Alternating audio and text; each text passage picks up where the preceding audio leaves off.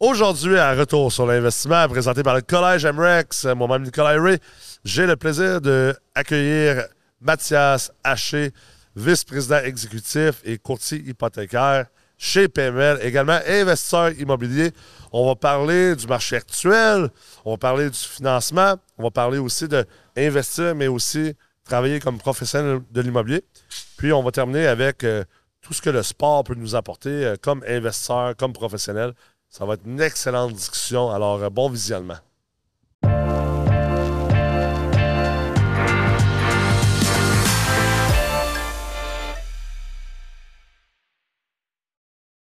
Salut Matt, comment ça va? Salut Nick, ça va bien toi? Ça va très bien.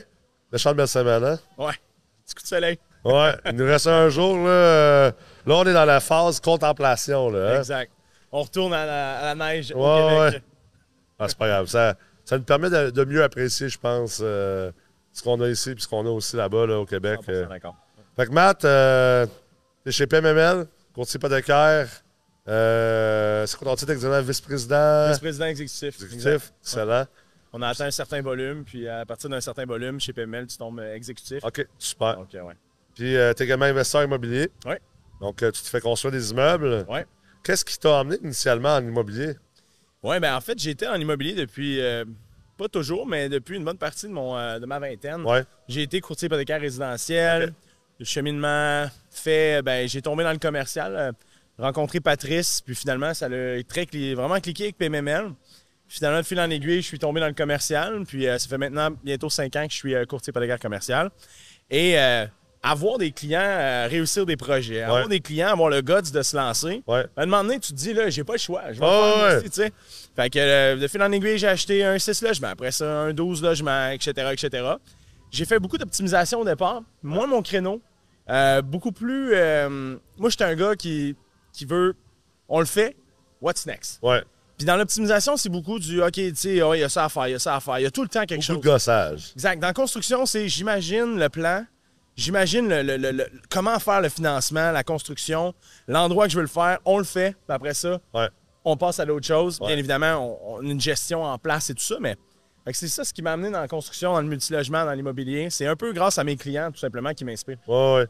L'optimisation, c'est souvent. euh, on commence souvent par ça.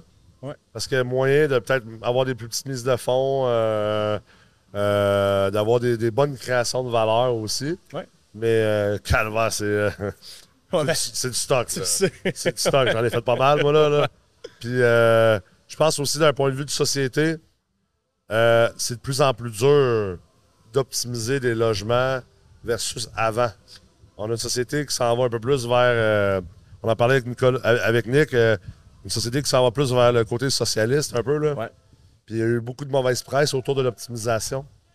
Je pense que c'est une erreur, par exemple, qu'on fasse autant de mauvaise presse. Il y en a des gens qui ont abusé, puis des gens qui ont, qui ont fait des affaires absolument aberrantes, là, de, Ouais. de- de- de- d'intimider des locataires, de sacrer des locataires dehors. Je veux dire, je prône pas ça du tout. Là. Mais je pense aussi que si, comme société, on pousse ou, ou- ou on, on- on désenchante les investisseurs par rapport à l'optimisation, parce que l'optimisation, au final, c'est quoi? C'est un actif qui est en fin de vie C'est ça. Puis on lui donne- redonne une deuxième vie. Moi, c'était ça mon modèle d'affaires auparavant. Je- J'ai redonné une deuxième vie carrément à un bâtiment euh, euh, vétuste, essentiellement. Puis, malheureusement, des fois, il y a des gens qui habitent dans ces bâtiments-là, puis c'est pas le fun pour eux autres non plus, d'habiter dans ces, ces logements-là. Si on laisse notre parc se défaire parce qu'on arrête d'optimiser puis on arrête de rénover, on va se ramasser avec un autre, crise- un autre type de crise du logement éventuellement aussi. là, mais mais c'est tout qu'un domaine d'optimiser. versus la construction neuve, le risque à discuter est dans la, la pré-construction, pré-développement, le zonage, les permis, tout ça. Mais une fois que tu com- commences à construire, c'est assez straightforward. là. Puis, tu sais, moi, ce que je me disais, Nick, quand j'ai commencé, c'est que je me dis, je vais traiter les, lo- les locataires comme si c'était mes grands-parents qui habitaient là. Ouais. Euh, j'ai toujours été très éthique dans ma manière d'optimiser. Euh, j'ai été chanceux. Dans mon premier six logements que j'ai eu, trois personnes quittaient à l'achat. Donc, Ouais, euh, ouais. j'ai pas eu à rien faire. Mais euh, j'ai toujours accommodé les locataires de façon très grassement et euh, de façon éthique, puis euh, jamais de pression. Ouais. Puis ça a, été, ça a été ça un peu, mais j'ai trouvé ça quand même difficile, cette Ouais. partie-là. C'est tough. Donc, c'est pour ça qu'on construit un 24 logements, 3 x 8 dernièrement. On a un projet aussi, un plus gros projet de 24 logements, un 32. Donc, beaucoup plus dans l'optique de construire. Puis ma business principale, c'est le courtage. Ouais. C'est mon équipe. On est huit il y a- Ouais. on a- au total dans mon équipe. Donc, il y a huit personnes euh, qui comptent euh, sur nous pour que ça, ça continue à rouler. Donc, euh, c'est un peu ça mon objectif. Ouais, c'est de me ça. concentrer sur le courtage, mais parallèlement à ça, de, de m'amuser avec l'immobilier. tout simplement. Ouais, ouais. Est-ce que tu. comment ça t'a changé comme courtier hypothécaire de commencer à faire de l'investissement? As-tu vu des changements? Ah ouais. Ouais. Oui, c'est une très bonne question, Nick. Euh, au début, tu sais, la première année que j'étais courtier, j'étais plus en apprentissage. Même si j'avais une très bonne base dans, dans le résidentiel, c'est complètement l'inverse. Ouais. C'est deux mondes complètement séparés. Ouais. Si vous pensez vous lancer dans le multilogement, dans le commercial, en étant courtier, à- puis que vous pensez que vous savez de quoi, là, vous, vous savez rien. Ouais. On en apprend à tous les jours. Ouais. Ça fait, on soumet des centaines et des centaines de dossiers par année. Puis à tous les fois, il y, a, quelque chose de nouveau, il y a une virgule, il y a un changement, une adaptation à faire.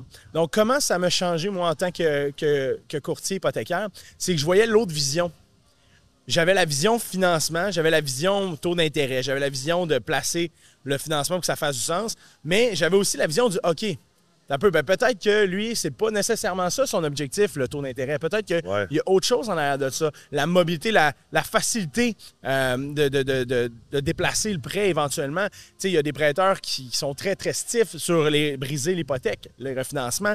Euh, il y en a d'autres qui sont plus flexibles. Donc, c'est de voir un peu ton client, il s'enligne vers où, il Ouais. veut faire quoi, puis de te mettre à sa place. Ouais. Fait que ça a changé ça, puis on fait beaucoup de construction de notre côté. En faisant de la construction, mais je sais exactement les défis qu'ils vont rencontrer tout le long de la transaction. Ça te permet de. Ça t'a permis d'avoir essentiellement une meilleure compréhension des stratégies différentes de tes investisseurs. Euh, on a eu la discussion, puis on travaille ensemble, tu es un de mes courtiers hypothécaires. Puis moi, souvent, c'est pas une question de taux. C'est, comme. Dans mes critères, le taux. euh, oui, là, mais tu sais, comme. Il est, il est bas. Il y a- il y, a bien d'autres affaires qui, sont- qui m'importent dans, dans ma croissance. là. Puis c'est vrai que tant que tu l'as pas un peu vécu toi-même, c'est, plus dur à comprendre. tu sais. 100%. Puis euh, maintenant, comme courtier hypothécaire, comment te. C'est quoi la majeure différence entre courtier hypothécaire résidentiel et commercial? Tu sais, c'est. Je veux dire, moi, je connais la réponse, là, mais mettons pour les gens qui sont à l'écoute, il y a peut-être des courtiers hypothécaires qui nous écoutent qui sont résidentiels puis qui pensent euh, aller dans le commercial. C'est vraiment deux mondes différents. 100% Euh, Au résidentiel, tu vas beaucoup être axé sur le taux. hein. Ça va être juste ça la question. Ouais. C'est quoi ton le taux? monde, C'est ça qui leur importe. Exact. Ils ont leur maison le plus petit taux possible. Exact. Au commercial, c'est une stratégie de portefeuille complète. Ouais. C'est ton ratio de couverture de dette globale, c'est tes ratios pré-valeur, c'est SCHL commercial, SCHL ou conventionnel. On travaille avec du prêt alternatif, du prêt privé. Donc, il y a tellement de, de choses différentes. Ouais. Et la chose la plus importante, c'est la sophistication financière Ouais. euh, au niveau des valeurs économiques. Euh, comprendre la, la différence entre une valeur marchande et une valeur économique. Euh, c'est toutes des choses qui paraissent simplistes, Ouais. mais que tu, tu dois appliquer au day-to-day dans ton. euh, comprendre euh, le marché obligataire, comprendre, tu sais, un courtier résidentiel, je pense pas que si tu parles d'une syndication bancaire, il va savoir c'est quoi ou il va pas comprendre c'est quoi le, le- le principe des obligations et des CMB, puis comment que ça peut venir jouer là, dans tout ça, le- les swaps. Ouais. Moi, je trouve ça tellement intéressant parce que, comme je disais, on en apprend toujours. ouais. Puis, euh, tu sais, là, ça fait cinq ans, fait qu'on s'entend que on a pas mal tout vécu ce qu'on avait à vivre au niveau des transactions. On les a Surtout faites. la dernière année, là. Ouais, surtout dans la dernière année. Mais, mais ce qui est le fun, c'est que dans les cinq dernières années, il n'y a pas une journée où je me suis pas dit, hey, j'ai appris, j'ai pas rien appris aujourd'hui. Ouais. Ça, là, au, com- au résidentiel, ça arrivait pas. Ah, ouais. Au commercial, là, j'adore. Moi, je suis un gars qui est curieux, qui aime apprendre. Euh, puis que ce soit la, la chose la plus simpliste possible, que ce soit une banque qui fait tel produit, même si c'est nouveau, mais je l'ai appris, puis je suis content de l'avoir fait. Ouais, ouais. Puis euh, on en parle souvent, et si vous n'avez pas écouté d'ailleurs le radar, euh, le- à chaque mardi midi, là, on en parle beaucoup. On fait, on fait la- l'actualité du, euh, du financement, du, de- de- en, vigueur actuellement. Puis on repasse un peu tout ce qui se passe. Puis on en parle souvent de- de- des obligations versus les CMB. On parle aussi de, de, de la CHL, des prêts conventionnels, d'où on s'en va, le marché, tout ça. Donc ça peut être intéressant. Si jamais vous n'avez pas écouté ça, je vous invite à l'écouter. Ouais, le radar euh, multilogement tous les mardis euh, avec euh, Kadia Touba, toi, puis euh, Sacha Gauthier, Ouais. effectivement. Ouais. Fait que c'est ça. Fait que la différence. Ça change à chaque semaine. Ouais. Ouais. C'est fou, là. Tu sais, le, le- le- mardi matin, je rentre, je regarde un peu l'actualité, Ouais, je regarde qu'est-ce que les investisseurs parlent sur les forums Ouais. et je m'adapte à ce, que, ce qui se parle. Donc, c'est très d'actualité, c'est très plaisant pour un investisseur qui est dans le game au day-to-day. Ça peut être difficile à suivre, euh, cette cadence-là. Tu sais. Nick, t'en fais énormément des financements. Puis, sais, il y a des choses qu'à un moment donné, il arrive, puis c'est dernière minute tout le Ah temps. ouais. Là, tu dois constamment t'adapter. Ah ouais, on a un bon laboratoire avec mon portefeuille. hein. Moi, c'est pour ça que tu sais, C'est pour ça que je, je voulais investir. J'investissais passivement, mais activement, c'est que j'avais, en 2000 fin 2019, je commençais à ressentir un grand besoin de, de, remettre la main à la pâte. Parce que, tu sais, oui, j'étais avec Emmerich, j'enseignais, j'avais bâti Réarvé auparavant, j'en ai fait, euh, tu sais, je- j'en ai de l'expérience en immobilier, en transactionnel. J'ai été gestionnaire discrétionnaire pendant quelques années sur euh, des transactions de plusieurs milliers de portes. Mais là, je commençais à sentir que là, je m'éloignais du marché. Là, Là, j'avais peur de devenir le prof d'université.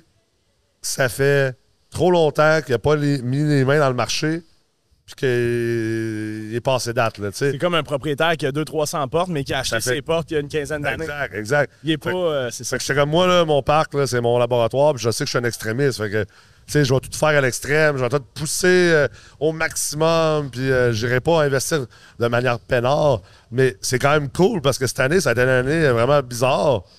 Puis, euh, il y a tellement d'affaires qu'on a découvert. Tu sais, des fois, juste à, à jaser ensemble de mon portefeuille, faire comme, hey, crime, puis là, t'es comme, t'as-tu pensé à Sonic? Puis après ça, moi, je suis comme, hey, Matt, euh, t'as-tu pensé à telle affaire? Je sais que je l'ai faite aux States, mais j'ai pas vu ça encore. Comme- Ouais. Puis là, on trouve des solutions novatrices, mais c'est ces moments-là difficiles Incroyable, mais on apprend tellement. fait qu'on avance aussi, là, qui fait qu'on se distingue comme investisseur, comme courtier. euh, sais, je suis convaincu que juste euh, ce qu'on a fait ensemble cette année, euh, t'as emmené à un autre niveau, m'a emmené à un autre niveau.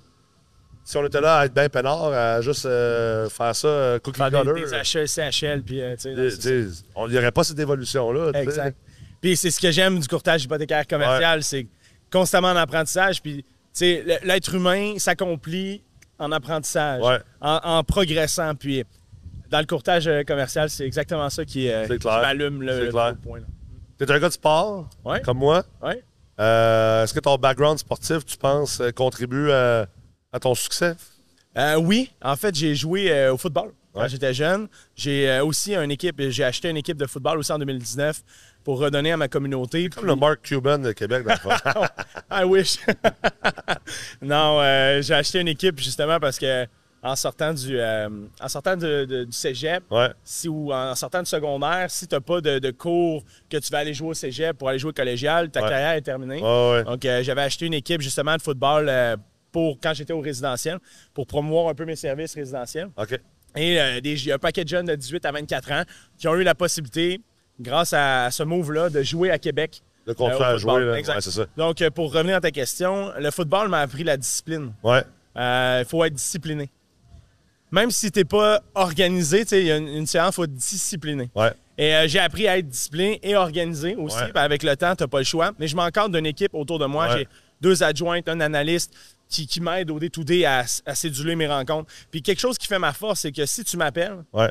j'ai un retour d'appel entre 24 heures. Ouais. Peu importe comment je suis dans le jus, Ouais. peu importe à quelle heure je vais te rappeler. Il y a des fois des clients, je les rappelle à 8h30 le soir. Puis ils me disent Ah, Matt, on peut se parler demain, il n'y a pas de trouble. Non, moi, je retourne mes appels Ah, à 20 en 24 heures. tu sais. Ah non, mais je le disais à Patrice hier soir, on soupe ensemble là, au steakhouse, puis euh, je disais à Pat, tu sais, je, je travaille, je travaille avec beaucoup de courtiers dans ma vie, puis beaucoup de monde, puis euh, euh, là, en plus, j'avais mes, mes propres dossiers personnels, puis je dis à Pat, tu sais, je dis Matt puis Vincent, là, pour vrai, là, je dis pas pour lancer des fleurs, là, vous êtes sa coche, là, vous êtes, vous êtes, je sens que c'est pris en charge, là. On n'a on pas le choix. Ouais, Tu me fais confiance. ouais, Les investisseurs me font confiance. Puis souvent, c'est souvent des grosses parties de leur vie. tout à fait. J'ai des clients qui valent des centaines de millions Ouais, que j'appelle, puis ils vont arrêter tout ce qu'ils font pour répondre au téléphone. ouais.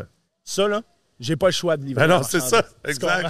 Parce que souvent, en plus, nous autres, les gars d'immobilier euh, ou les filles d'immobilier, euh, nos, nos dizaines de millions, nos centaines de millions sont tout en immobilier. Là. Ouais, Fait exact. que euh, c'est. c'est- c'est- Puis l'inverse, j'ai des billes aussi dans mes projets. Ouais, ouais. Je comprends. Quand je- Ouais. Moi, je travaille avec différents acteurs du marché pour mes projets.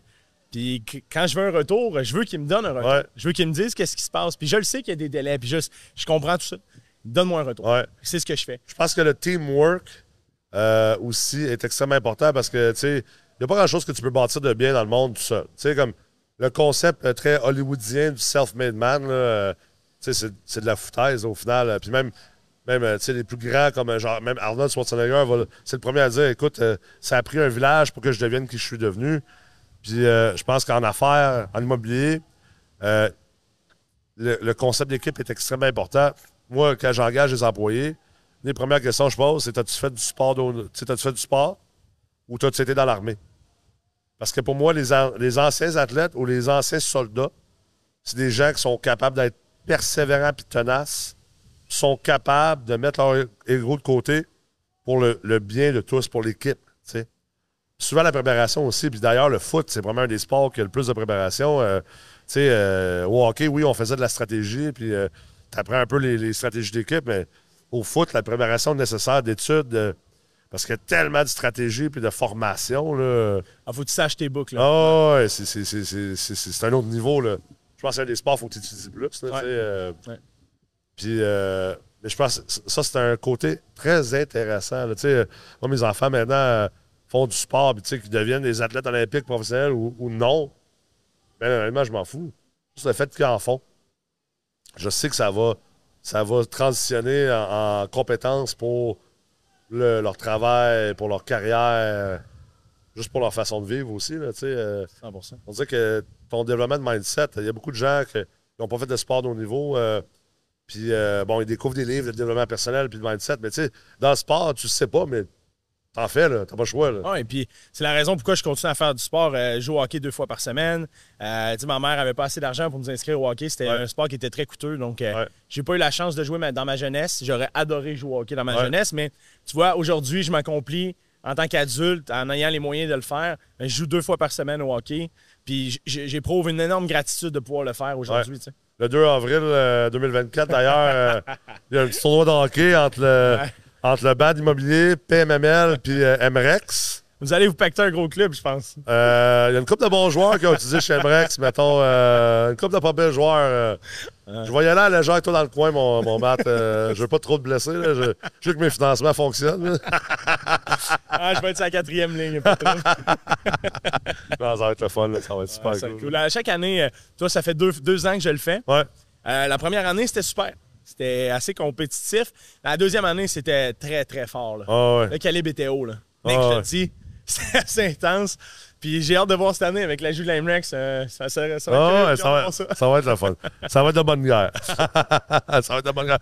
Faut juste convaincre Patrice d'embarquer sa glace puis patiner un peu puis de jouer. Ah non, je pense, je pense que Pat il est bien en arrière il, du Il veut pas jouer, c'est ça. Il veut coacher. Lui. il veut coacher. Il fait son Scully Bowman. ah, c'est très cool. Ben écoute, Matt, merci beaucoup d'avoir été là aujourd'hui. Plaisir, Nick. Merci d'avoir été là cette semaine. Ça a été euh, vraiment un moment vraiment, vraiment cool, vraiment agréable. Très enrichissant. Puis il y a beaucoup de questions euh, d'investisseurs par rapport au financement actuellement. On le sait, hein, il y a beaucoup d'interrogations dans le marché. des semaines comme ça, ça vaut euh, énormément. Merci pour ta contribution au Collège MREX aussi. C'est très apprécié euh, de venir à tous les mardis, de prendre du temps dans ta semaine très occupée. Puis partager, on l'apprécie énormément. Tu fais un excellent travail. Merci, Nick. J'espère que vous avez apprécié l'épisode d'aujourd'hui. D'ailleurs, si ce n'est pas déjà fait, vous pouvez vous vous inscrire euh, au radar multilogement. C'est un courriel qu'on envoie tous les mardis. Euh, dans le courriel, il y a des articles exclusifs, des interprétations du marché par nous euh, et nos analystes. Et également, vous avez accès à l'épisode Le radar multilogement, dans lequel d'ailleurs Mathias est collaborateur. Alors, si vous voulez rester à l'affût de ce qui se passe dans le marché immobilier multilogement, je vous suggère fortement de vous inscrire et également, bien sûr, de continuer votre éducation au Collège MREX, peu importe votre niveau. On a des programmes pour vous aider à passer à votre prochain niveau. Alors, à bientôt.